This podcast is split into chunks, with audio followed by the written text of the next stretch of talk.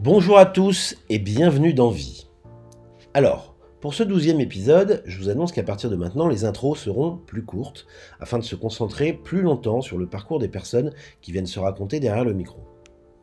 Et pour cet épisode, j'ai eu le plaisir de recevoir Claire Butard, comédienne et atteinte de misophonie. La misophonie fait partie de la très longue liste de ce qu'on appelle les handicaps ou les maladies invisibles. Personnellement, pendant longtemps, enfermé dans mon esprit étriqué, j'ai cru que les handicaps invisibles, c'était juste du cinéma pour se démarquer des autres. Et avec le temps, j'ai pu en croiser quelques-uns et me rendre compte que c'est un vrai fardeau pour celui qui le vit. Pour deux simples raisons. La première, c'est que ce sont souvent des handicaps créés par des choses que l'on doit vivre au quotidien, comme Claire avec la misophonie, ce rejet, dégoût, parfois même haine de certains bruits, au point de devoir s'en isoler du monde. Et la deuxième raison, est celle de ne pouvoir montrer aux autres de façon évidente ce handicap et surtout d'avoir peur du regard des autres et des moqueries potentielles que cela peut amener. Au cours de cet échange avec Claire, j'ai pu surtout me rendre compte que ces gens ont besoin d'écoute, de pouvoir exposer ce handicap pour que chacun puisse s'adapter et composer avec celui qui le subit. Et au fond, quand on le fait, tout devient possible, comme vous allez pouvoir l'écouter dans mon échange avec Claire, où, étant prévenu, j'ai inconsciemment adapté ma façon de faire, de bouger et pour une fois de ne pas renifler, pour que notre échange ne soit pas un supplice pour elle. Je suis donc avec Claire Butard, comédienne et voix off. Claire, bonjour. Bonjour. Claire, tu es donc atteinte de cette maladie invisible qui est la misophonie. Tout d'abord, j'ai deux questions techniques. Enfin, deux questions en une. Et deux questions techniques quand même. Qu'est-ce qu'une maladie invisible et qu'est-ce que la misophonie? Alors, euh, c'est la première fois qu'on me pose la question de qu'est-ce qu'une maladie invisible, parce que c'est vrai qu'en fait, on n'en parle pas encore comme ça de la misophonie. Euh, voilà, c'est la misophonie, c'est une maladie, c'est un trouble, c'est un handicap, mais c'est vrai qu'on n'a jamais forcément utilisé le nom maladie invisible, même si, enfin, ça l'est.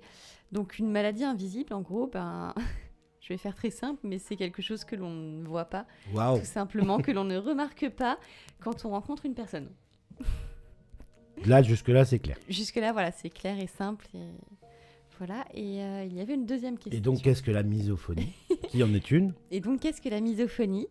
Euh, La misophonie, c'est un trouble neuropsychologique euh, qui, mm, en fait, fait que certains bruits que l'on entend, qui sont des bruits tout à fait communs, quotidiens, que l'on entend à une hauteur tout à fait normale, malheureusement, chez nous, en fait, donc à cause de cette mauvaise connexion au niveau des neurones, euh, bah, chez nous, c'est lié à de la colère, sans qu'on le veuille. Et encore de la colère, c'est un mot super gentil. C'est vraiment... Euh, euh, ça, nous, ça nous rend haineux, en fait, envers, envers la personne qui fait ce bruit et envers ce bruit en lui-même, en fait. Donc, c'est-à-dire que si je suis mort avant la fin de cette interview, c'est qu'il y a eu un bruit qui t'a dérangé. C'est tout à fait ça. Bon, alors au cas où je vous aime. Euh, pour beaucoup de gens, euh, une maladie invisible, c'est un truc inventé de toutes pièces pour mettre des mots sur un truc qui nous dérange au quotidien. Qu'est-ce que t'en penses? Bah, par rapport à la misophonie? Bah oui, parce que pour beaucoup de gens, la misophonie. Moi, j'ai un peu sondé autour de moi avant de faire cette interview, et pour plein de gens, c'est oui, bon, elle aime pas les bruits, quoi. oui, c'est ça. Bah, généralement, de toute façon, moi, je, sais que j'ai créé un groupe sur les réseaux sociaux et la première chose que les gens euh, écrivaient, enfin, généralement, quand ils arrivaient, c'est Ah, mais je suis pas folle.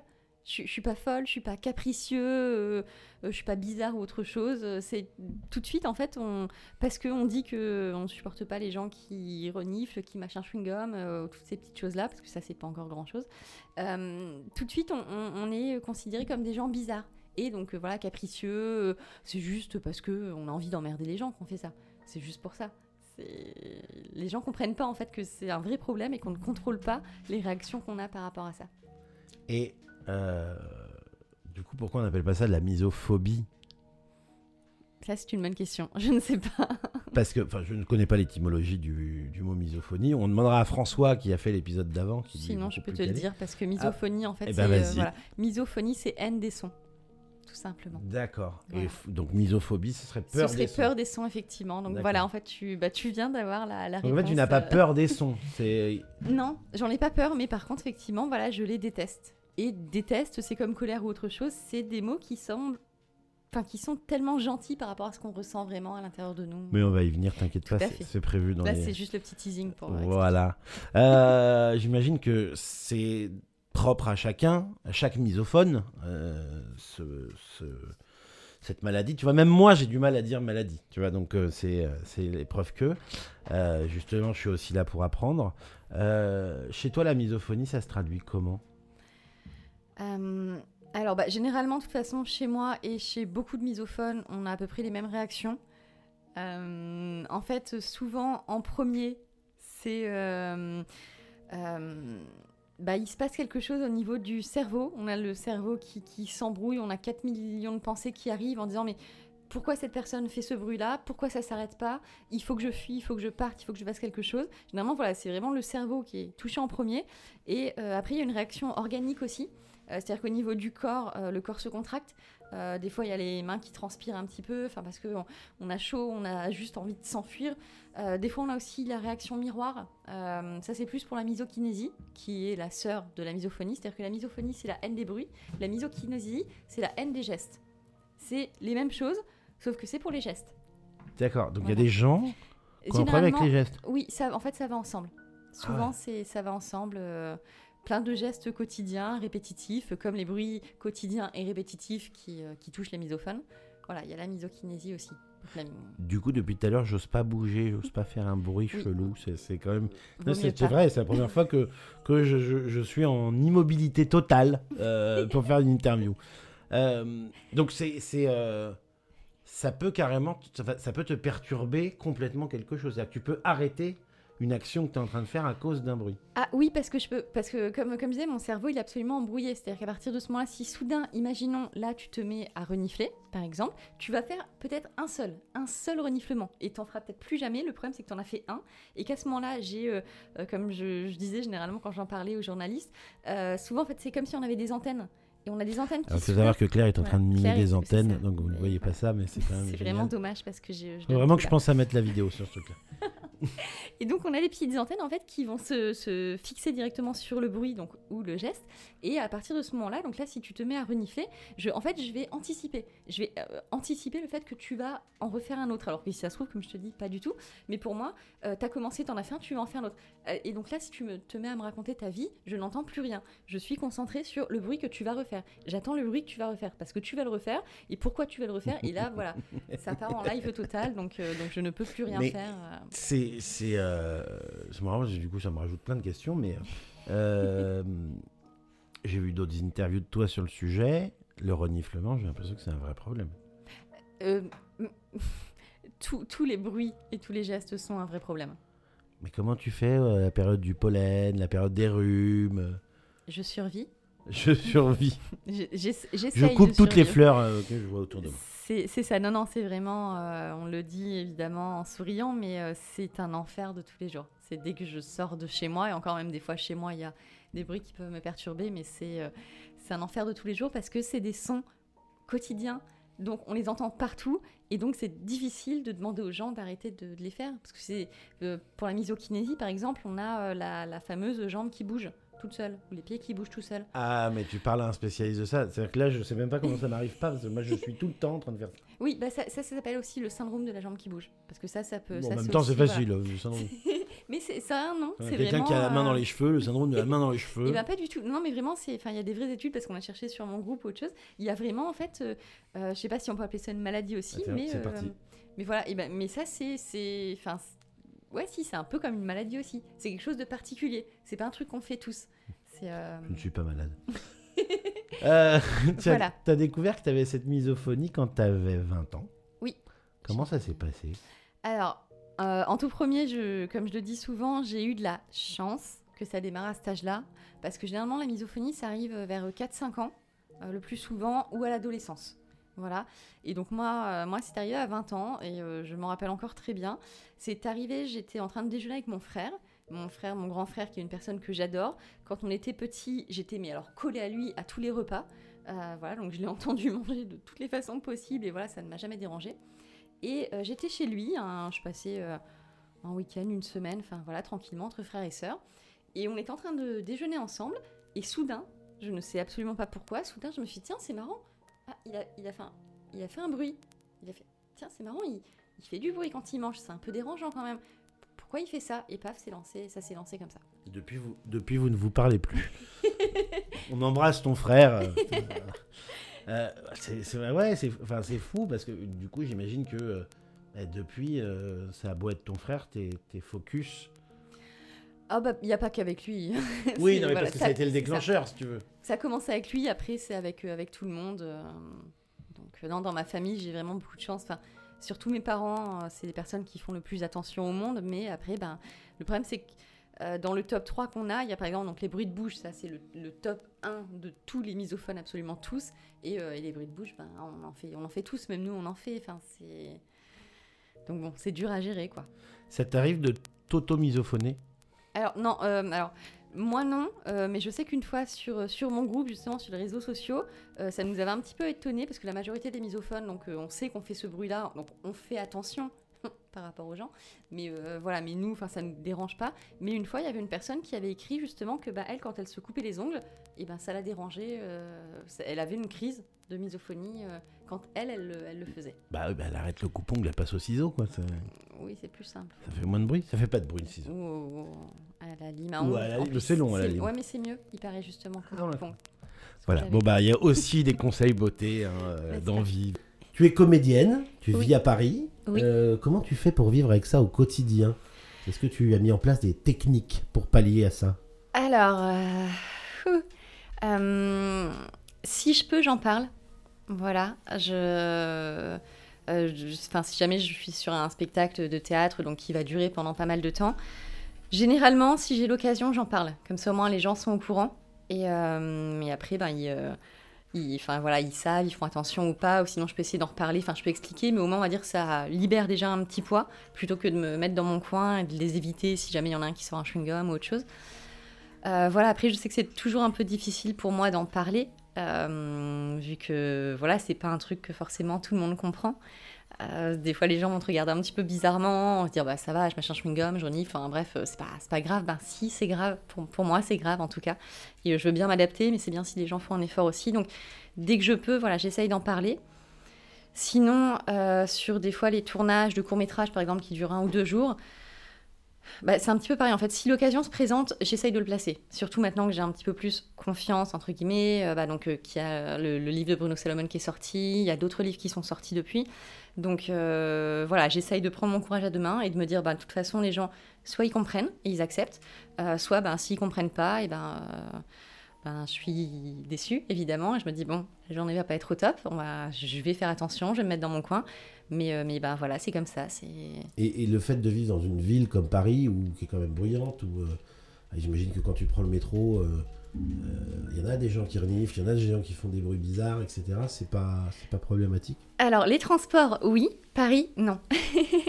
Paris, moi, j'aime tellement ma ville que, euh, voilà, au contraire, justement, Paris, je sais que euh, pour certains bruits que la ville fait, on va dire, enfin, les bruits des voitures, euh, les bruits euh, de la vie, en fait, ça, justement, ça, je les aime et euh, ça, je les recherche. C'est-à-dire que, genre, quand je suis euh, chez moi l'été, mes fenêtres, elles sont ouvertes et quel bonheur d'entendre, justement, d'entendre plutôt les bruits de la vie euh, dehors plutôt que ma voisine qui parle euh, ou qui met la musique, enfin, des trucs comme ça. Donc, euh, donc ça, j'adore. Dès que je peux ouvrir mes, mes fenêtres et avoir le bruit de la vie de Paris, ça, c'est génial.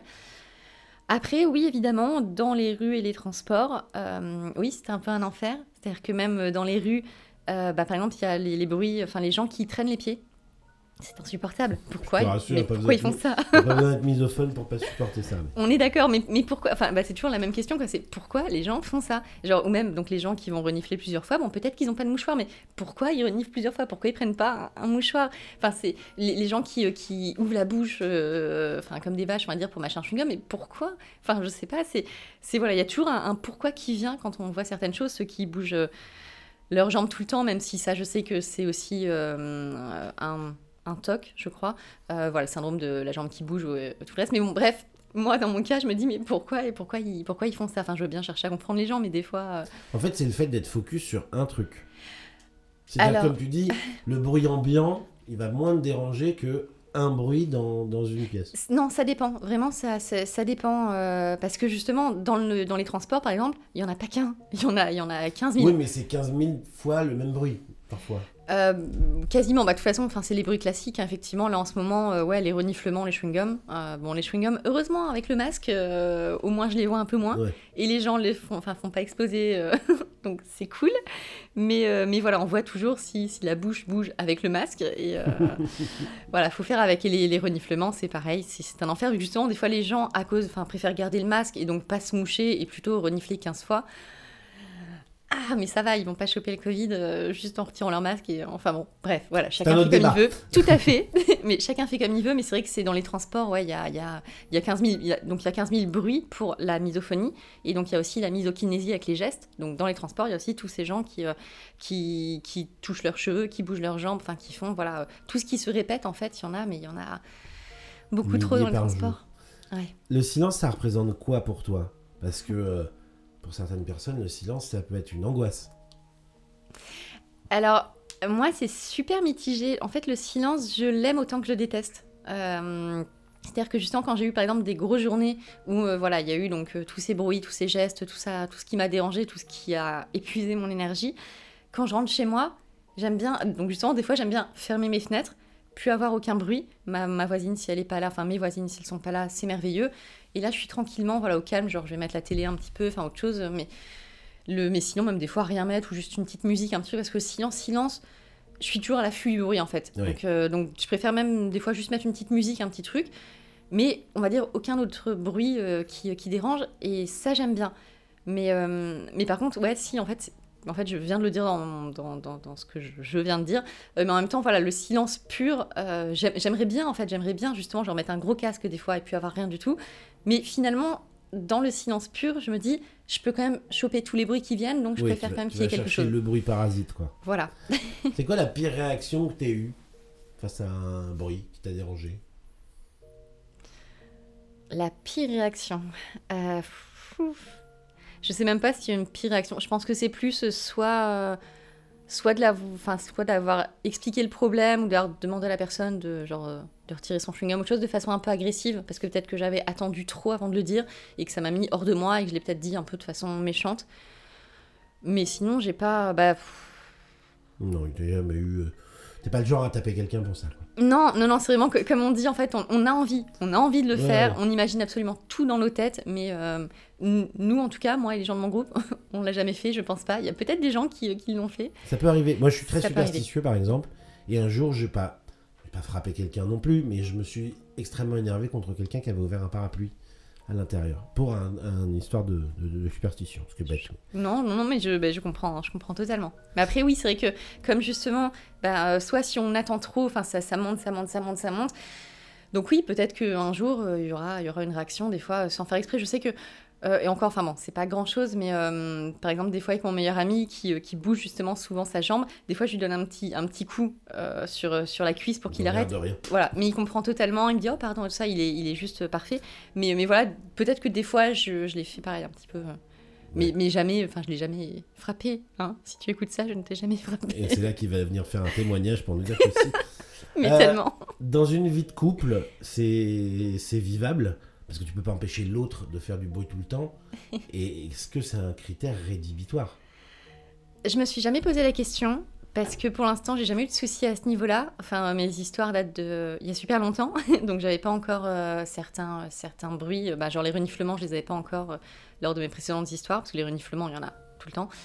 Et, euh, et non, bah, en fait, je sais que ma première histoire, justement, je suis tombée pareil sur le mec parfait, c'est-à-dire que je lui ai expliqué assez vite. Je crois que je connaissais même pas encore le terme misophonie, euh, mais voilà, j'avais cherché, donc j'ai expliqué euh, mes, recherches. Et il a été, mais juste tellement compréhensif, tellement attentionné. Enfin, je me rappelle d'une fois, ça, ça m'a marqué en fait. Enfin, c'est, euh, on était au cinéma et euh, on était avec sa famille. Et en fait, euh, bah, il y a un moment où il a dû sentir que j'avais commencé à me raidir un peu, qu'il se passait quelque chose. Il a regardé, c'est lui qui a cherché, j'ai rien dit. Il a vu qu'il y avait une personne qui était sur, sur ma gauche qui mâchait du popcorn. Et là, ce qu'il a fait, mais il a juste en fait tout simplement passé sa main autour de mon épaule. Et en fait, avec son, son doigt, il touchait mon oreille il faisait un petit bruit sur mon oreille, il frottait mon oreille. Ce qui fait qu'en fait, j'entendais donc son petit bruit à lui et j'entendais un peu moins en fait le bruit du popcorn.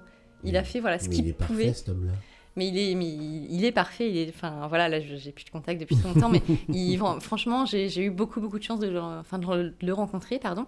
Et, euh, et, voilà, juste du fait qu'il était très compréhensif par ça. Lui, il m'a jamais posé de questions, ça l'a jamais embêté. J'ai aucun souvenir d'une engueulade, d'un truc comme ça euh, avec lui et même avec euh, l'autre personne à qui j'ai vécu une histoire. J'ai aucun souvenir de, voilà, vraiment d'une engueulade à cause de ça. Il y a juste des fois peut-être, bah, peut-être que bon, soit il s'énerve un petit peu, je dis quelque chose, j'ai fait bon, je veux bien, mais bon, comme tout le monde. Mais il n'y a jamais eu un moment où ça a été même une cause de séparation. Mais alors, absolument pas du tout, quoi. C'est, il y, a...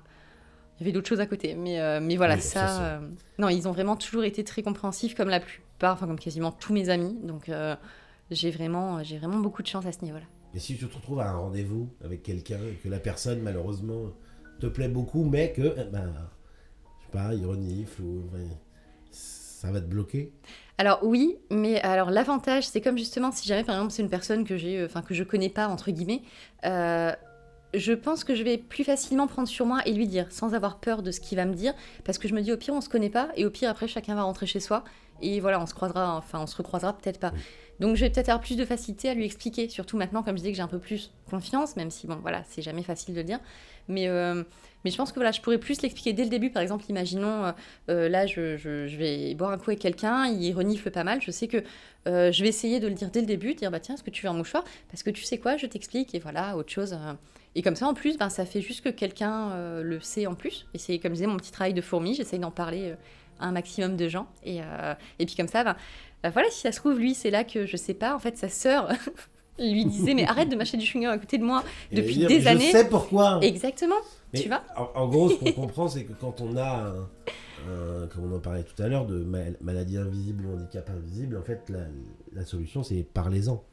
Ah bah oui. Oui, c'est surtout ça. C'est vraiment. Euh, euh, c'est pour ça que justement, même c'est ce que je vois dans mon groupe que j'ai créé il y a 9 ans maintenant sur les réseaux sociaux, euh, c'est pareil, les gens vraiment, c'est ce qu'ils disent en premier. Enfin, enfin, je suis pas toute seule. Euh, il y a des gens qui, m'écoutent, qui me comprennent. Et en fait, il y en a même des fois, ou même moi, je l'ai fait aussi quelques fois en disant Oh bah là, je suis dans un bus, il y a une fille qui arrête pas de bouger sa jambe derrière moi, ou qui renifle. Oh là, c'est vraiment relou, c'est chiant. Et on sait que voilà, on va poster ce petit message, et hop, tout le monde va dire Oui, je comprends, t'inquiète. Enfin, euh, voilà, on n'est pas, on n'est pas tout seul, il faut dire les choses. Parce que je sais que, genre, moi, quand je l'ai écrit une fois, et eh ben, je me sentais euh, apaisé entre guillemets de pouvoir le dire à des gens et que ces gens me comprennent en fait. Plutôt que de rester dans mon coin et de me dire oh là je suis dans le bus et il y a quelqu'un qui fait ça. Oh je me sens pas bien enfin je justement ça amène ma question d'après. Mhm. très bien et ben voilà. comment tu te sens par rapport aux autres? Est-ce que euh, quand on est comme ça est-ce qu'on se sent un peu exclu? Euh, alors cette question est un peu difficile à répondre parce que je sais enfin comment dire ça?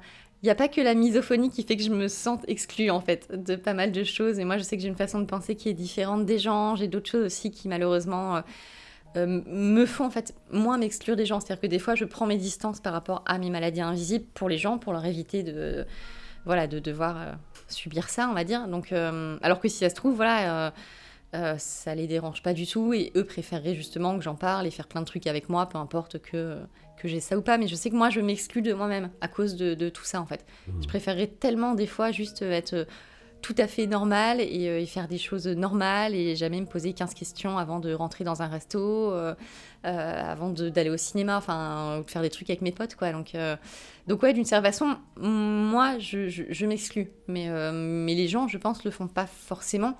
C'est ouais, c'est de moi-même que je prends cette décision, quoi. Ouais, ça devient presque un petit réflexe, quoi un réflexe de survie, on va dire. C'est euh, un réflexe de, ouais, de, de me dire, bon, bah, comme ça, je me sentirais mieux, alors qu'au final, je me retrouve toute seule et que je suis triste. Donc, ah c'est un peu un cercle vicieux. Euh. Ça revient à parler-en. À part, voilà, surtout n'hésitez pas, euh, ou même, donc, comme je disais, s'il y a des gens qui écoutent ce message et qui, qui se disent, mais je vais pas en parler, enfin, on sait jamais, les gens vont me regarder bizarrement. Pareil, c'est vrai que la première chose que j'ai envie de dire, c'est venez sur mon groupe aussi.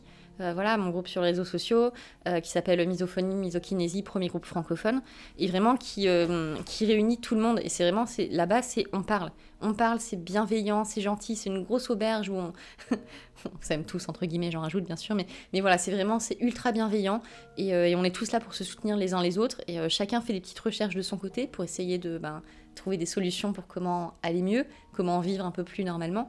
Mais mais ouais, l'idée, c'est vraiment, on en parle comme ça, ben, ben même si toi, t'en parles à un copain qui peut-être va en parler à quelqu'un, qui peut-être va en parler à quelqu'un, c'est voilà, c'est ce que je disais, c'est le travail de fourmi. Mais, euh, Ça arrive qu'il y en ait qui te disent que euh, s'ils en parlent, ils vont passer pour des imbéciles. Alors, pas forcément pour des imbéciles, mais en tout cas, euh, quand par exemple donc, les gens viennent s'inscrire sur mon groupe, souvent la première phrase c'est Ah bah je, je suis pas capricieuse, je suis pas bizarre, je suis pas. Enfin. ouais, c'est c'est pas, voilà, c'est pas moi qui ai un problème en fait. C'est euh, Parce que les, les- les gens peuvent se dire effectivement, oui, c'est. euh, je, je- je souffre d'une maladie assez étrange Oui, c'est ça. que les gens ne comprennent pas, donc je peux avoir l'air euh, un peu folle, quoi. Et ben euh, non, pas du tout. C'est oui, c'est très bizarre. Oui, c'est sûr que tout le monde va pas dire à quelqu'un arrête de bouger, de respirer, de vivre pour moi, s'il te plaît. Mais mais ben voilà, il y, a- il y a plein d'autres maladies ou tocs qui peuvent être très étranges. Et ben on fait avec, point, c'est tout. Mais euh, mais mais oui, c'est vrai que euh, quand c'est déjà et d'un quand c'est invisible et deux quand euh, ben, par exemple donc pour la misophonie quand ça touche des, euh, des bruits qui sont très quotidiens ou les gestes très quotidiens ouais c'est difficile d'en parler parce que effectivement les gens vont se dire ben euh, enfin ce que je fais là je le fais naturellement désolé pardon excuse-moi de vivre donc c'est normal qu'on appréhende toujours un petit peu d'en parler quoi Mhm. tais-toi. Euh, si tu réfléchis bien, si tu revois ton parcours de vie, est-ce qu'il y a un événement particulier qui aurait pu déclencher cette misophonie Alors, j'ai déjà réfléchi à tout ça et euh, je vois même pas. C'est-à-dire qu'il y aurait pu avoir un événement qui aurait pu le déclencher, sauf que c'est arrivé après et que ça ne l'a même pas arrêté en plus. Donc voilà, ça aurait pu quand même. Mais sinon, non, parce que même euh, à un moment, donc justement dans mon groupe, on essayait de réfléchir à cause de quoi c'était dû. Et donc il y en avait qui, euh, qui pensaient donc à certains traumatismes et tout ça qu'ils ont vécu. Mais alors moi, j'ai réfléchi, euh, même euh, juste avant, euh, avant que ça arrive, il s'est pas passé des trucs extraordinaires. Enfin, rien qui, qui aurait pu me traumatiser, entre guillemets, ou, rien qui aurait, je sais pas, un rapport avec des sons, des bruits, enfin, pour que ça se déclenche. Donc, donc vraiment, non, je, je, je sais pas du tout. C'est, ouais, l'accident que j'ai eu la- l'année d'après aurait peut-être pu avoir touché une certaine partie du cerveau, ce qui aurait peut-être pu avoir activé ça, mais, mais non, c'est vrai que ça, ça fait partie des questions qu'on se pose. Pourquoi, enfin pourquoi ça arrive, comment ça arrive. Enfin, en plus, donc moi, euh, comme j'avais déjà dit, moi, c'est arrivé quand j'avais 20 ans. Euh, et il y en a pour qui ça arrive beaucoup plus tôt. Donc, euh, donc même genre à 4-5 ans, on n'a pas forcément vécu des grands trucs. Et pourquoi, pourquoi ça arrive à cet âge-là? Donc ça, on ne sait toujours pas comment ça, comment ça s'active, quoi, on va dire. Mais c'est là. Mais c'est là, et pour l'instant, donc on ne sait pas comment ça s'active, on ne sait pas comment le désactiver non plus. Ah, c'est ça, bah, c'est souvent. hein.